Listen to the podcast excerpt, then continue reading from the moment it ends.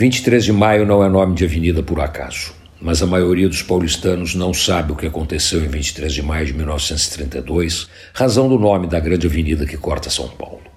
Em 23 de maio de 1932, os paulistas já estavam em pé de guerra contra o ditador Getúlio Vargas e seu homem no Estado, João Alberto, um dos tenentes que deram suporte a Getúlio Vargas na Revolução de 1930 e por isso foi nomeado interventor em São Paulo.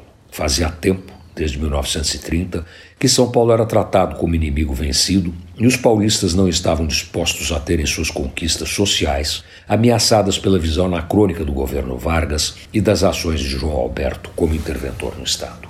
A partir de janeiro de 1932, os movimentos de rua pipocaram pela cidade numa clara demonstração da insatisfação do povo com os destinos de sua terra.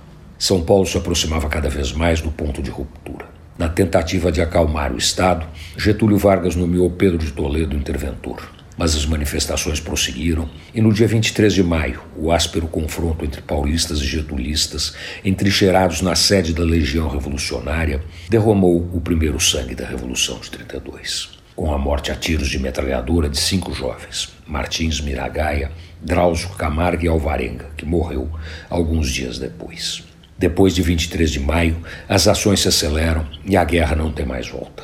Em 9 de julho, as tropas paulistas partem para ocupar o Rio de Janeiro, dando início à Revolução de 1932. Durante três meses, São Paulo e Mato Grosso enfrentaram o governo federal e os demais estados, mas foram derrotados, adiando a chance do Brasil se tornar um país desenvolvido até os dias de hoje.